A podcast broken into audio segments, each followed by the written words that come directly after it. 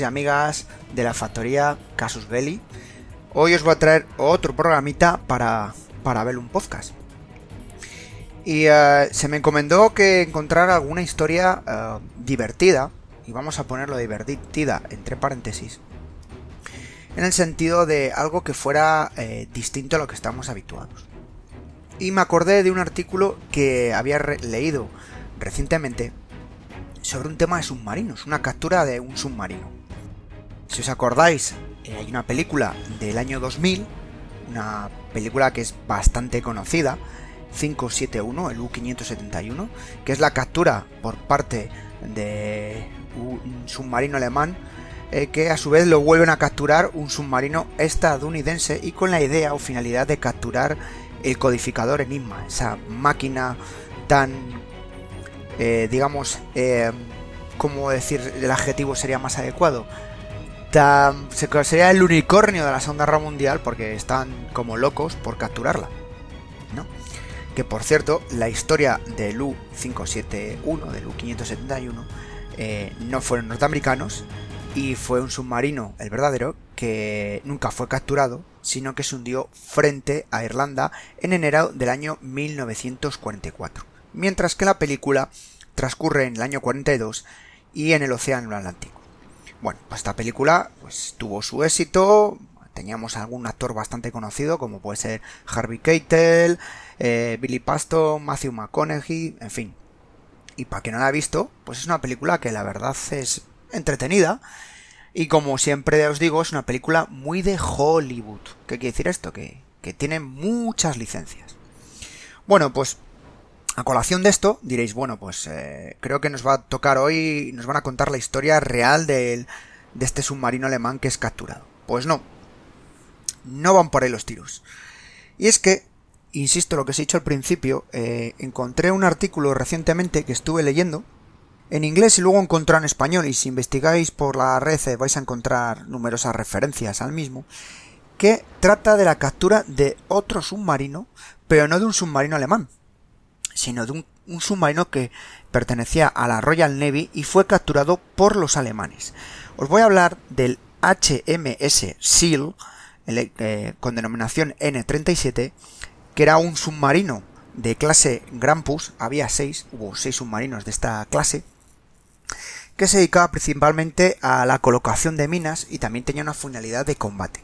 Por supuesto, os he dicho que pertenecía a la Royal Navy y que pasó a la historia eh, militar o a la historia de la Marina Británica por haber sido el único submarino capturado durante la Segunda Guerra Mundial.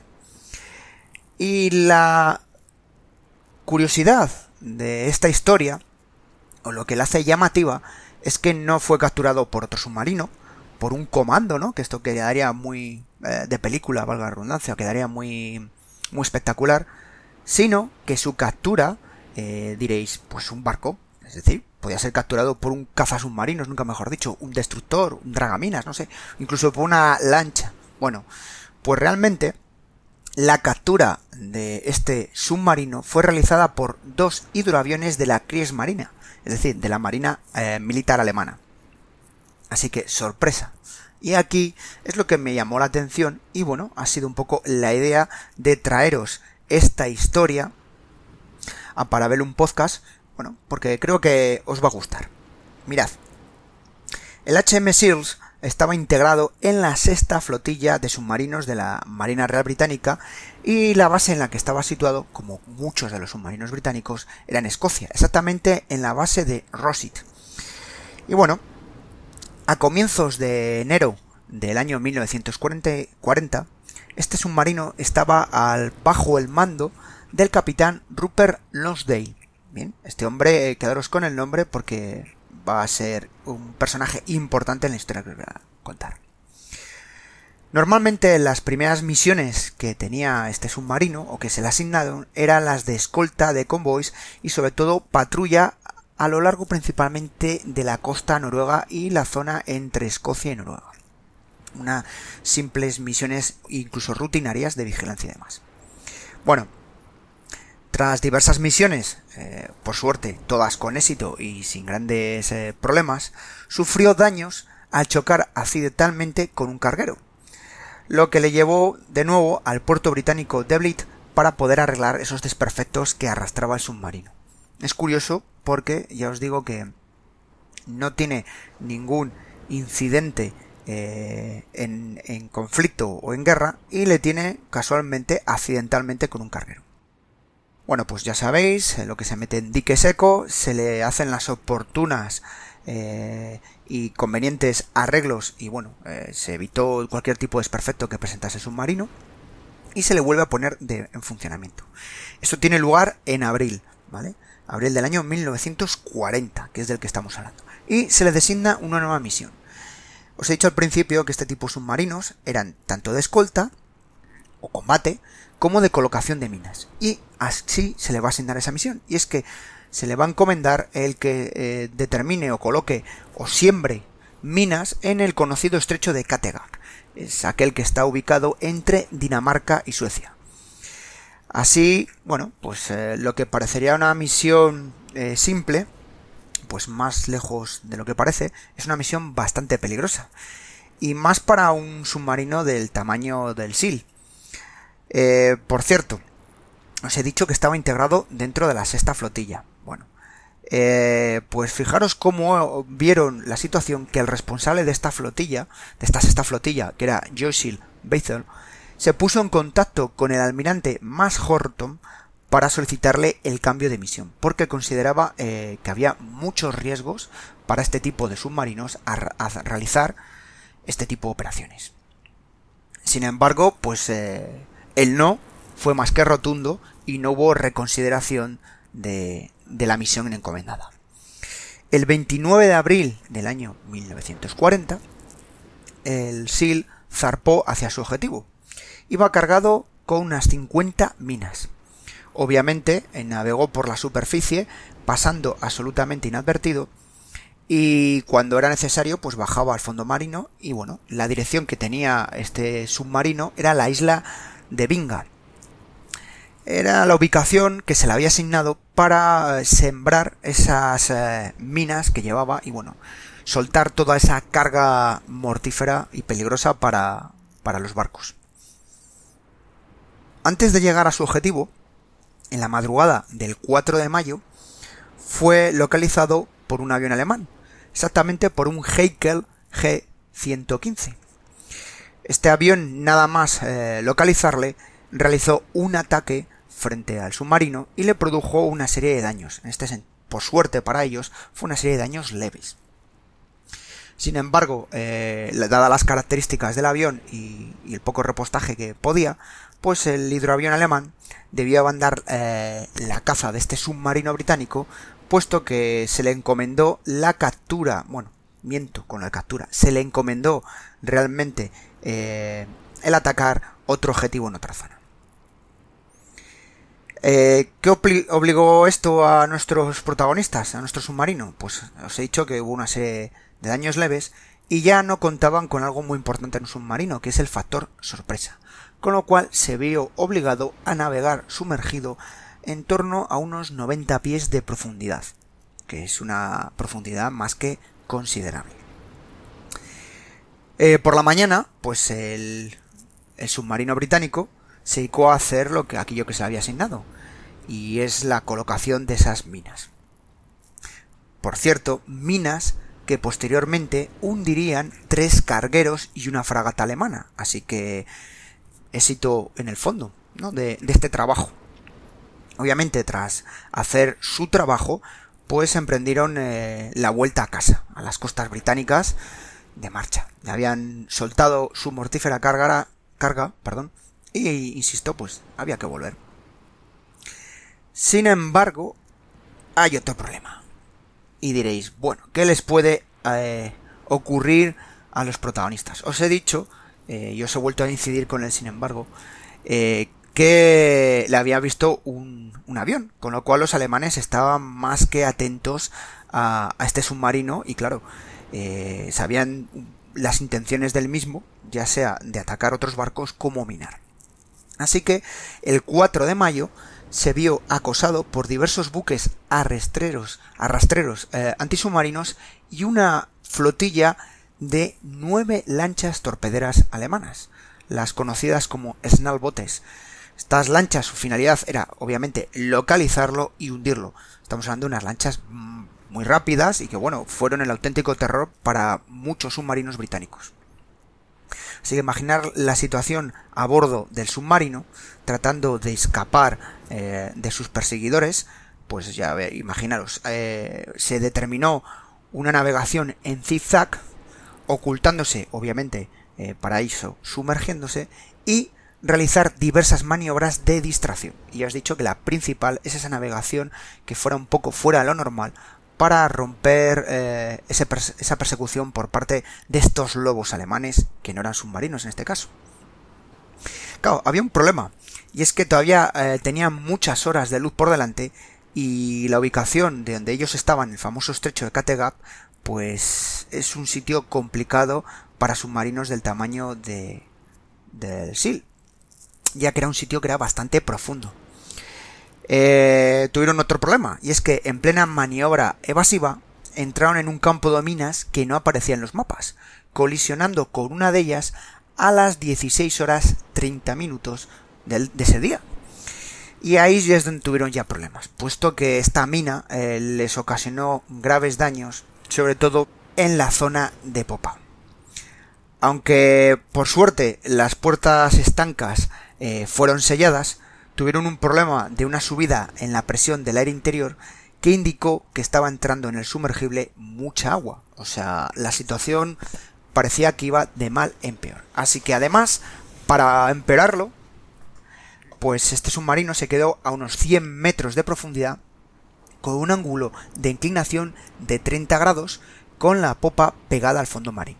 La verdad, una situación muy, muy complicada yo creo que a ninguno nos gustaría estar eh, en, dentro de ese submarino o estar en la piel de esos eh, marinos británicos eh, que estaban a bordo del, del SEAL.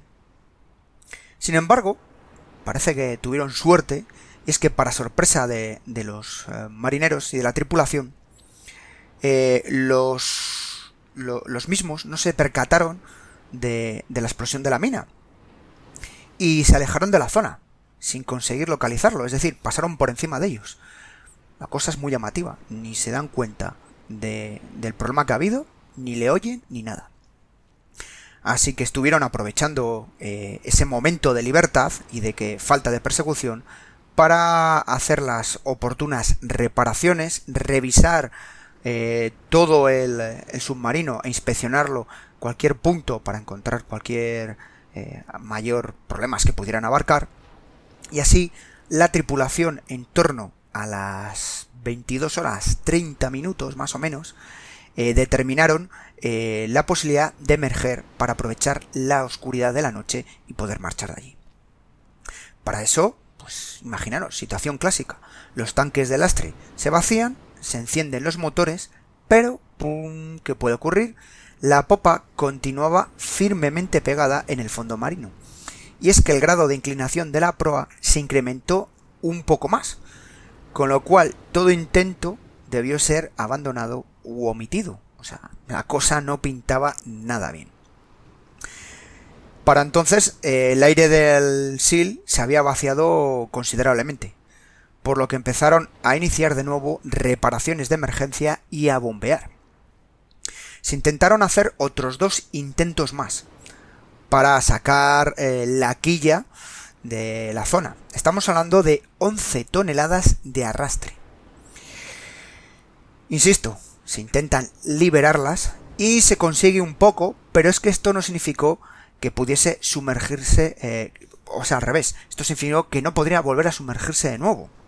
Estamos hablando de que aunque tú te soltases, eh, podías volver a tener problemas.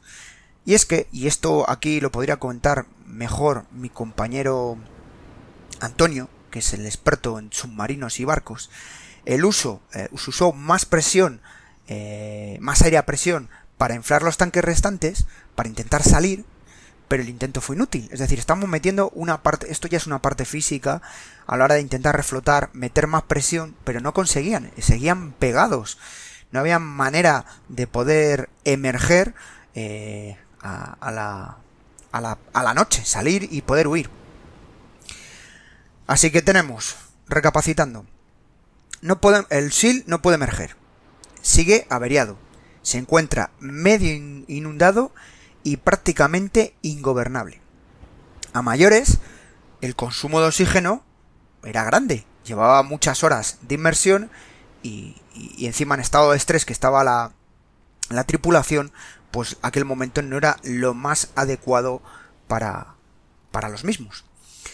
Así que empezaron a haber problemas de hipoxia. Y esto ya sabéis que es debido a la acumulación del dióxido de carbono dentro del submarino. Conclusión, o salían o morían. O sea, o emergían o, o aquello pintaba mal, ¿vale? Así que decidieron jugársela y en un tercer intento, usando los motores y el astre principal, intentaron sacar el submarino del fondo. Pero, ¿qué ocurrió? Que volvió a fallar de nuevo. Así que imaginaros la situación. Aquello se iba a convertir en una tumba para los marineros británicos. A la una y diez de la madrugada, el capitán Losday, por cierto, un ferviente cristiano, mandó a todos los miembros de la tripulación eh, que rezaran. Esto puede, parecer curioso, pero es significativo. Y bueno, colocó a, a la proa, se colocaron todos en la proa del submarino con la idea de obtener algún peso que lo equilibrara y redujera el ángulo de inclinación. Así que imaginaos la situación, todos colocados en la zona de proa, rezando, eh, más de uno eh, de rodillas, eh, rezando a, sus diversas religiones. Sabéis que no, no, todos son católicos, había cristianos, protestantes, etc. O sea, no todos son católicos cristianos, quería decir, ¿vale? Así que una situación, la verdad, para acordarse de todas las religiones, dioses y mitologías. Se intentó una vez más mover el submarino, eh, se, encienden de nuevo los motores y otra desgracia.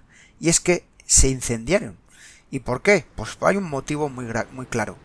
Y es que a mayores os he dicho que había falta de oxígeno en el ambiente y había caer más dióxido.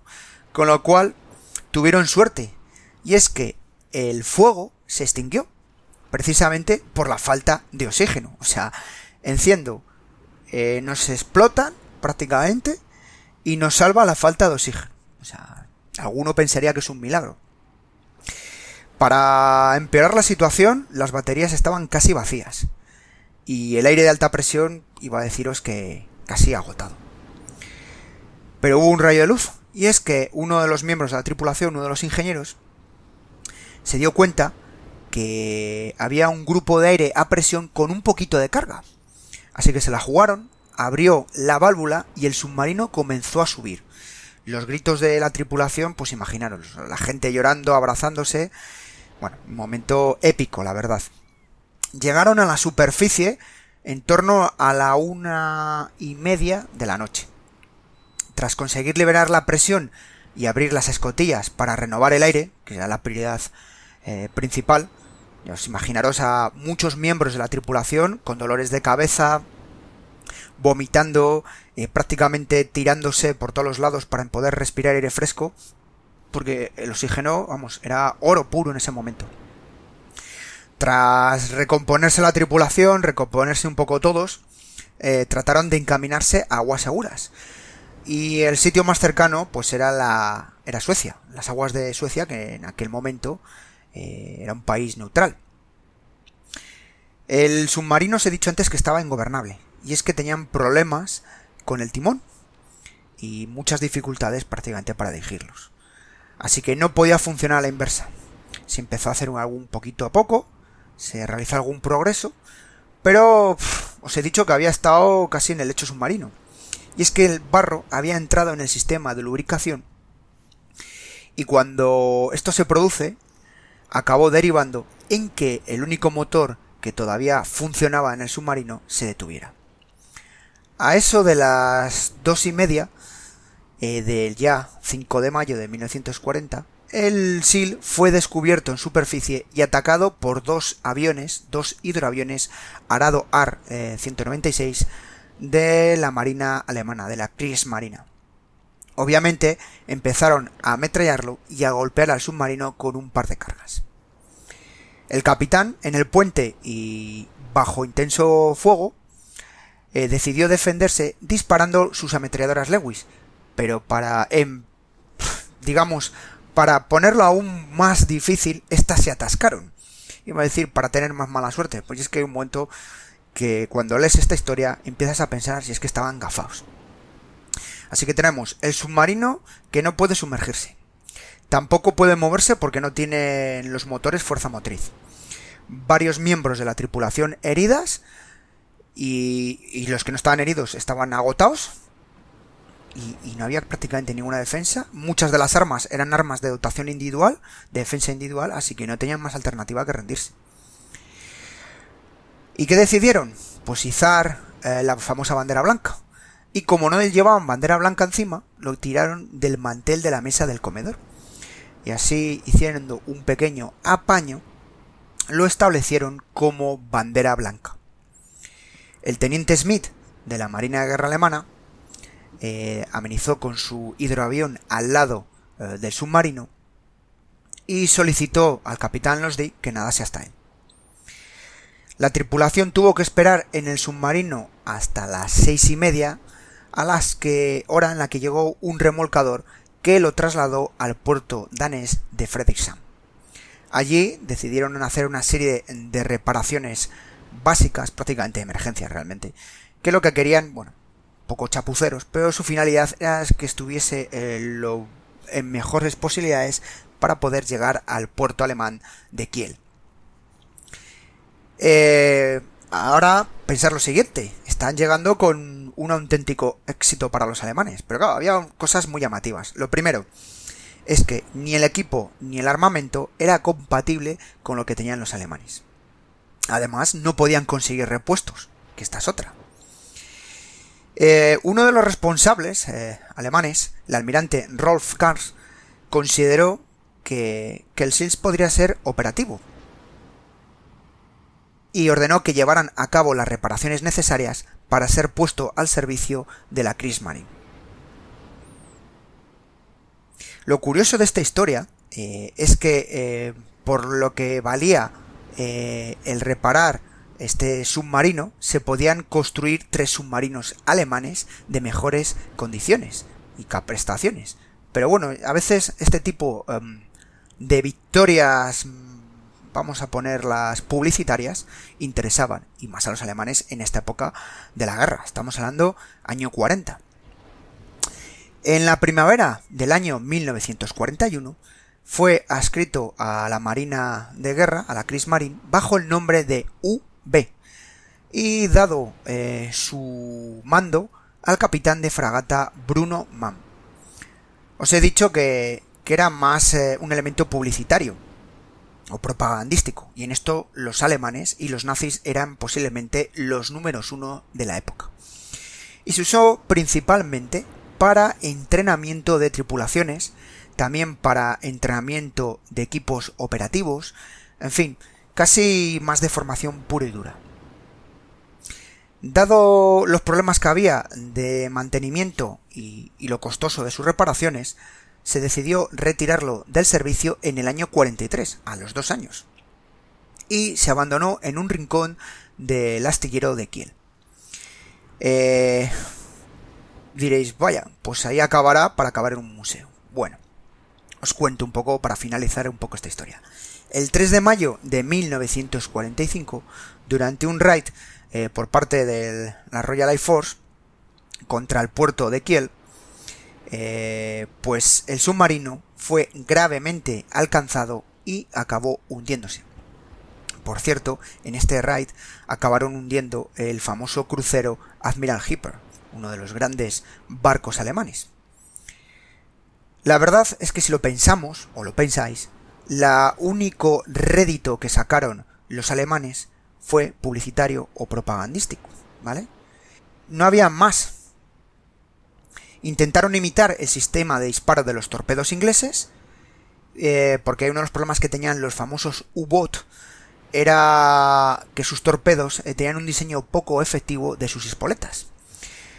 Y la ventaja de la captura de este submarino es que consiguieron eh, modificar su sistema inspirándose, bueno, inspirándose no, copiando prácticamente o imitando el sistema británico que era mucho más eficaz que el alemán. Y así acabó la historia de este submarino y de esta captura de esta forma eh, tan peculiar y demás. Espero que os haya gustado esta historia y intentaremos traeros de vez en cuando algunas historias así de la Segunda Guerra Mundial, Primera Guerra Mundial o conflictos modernos. Sin más, cuídense y cuiden de su familia.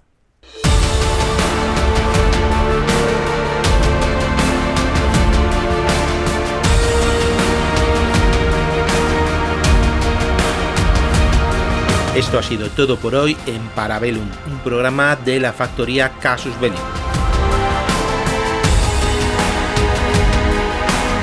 ¿Quieres más? Puedes visitarnos en Casus Belli Podcast o en Victoria Podcast en iVoox.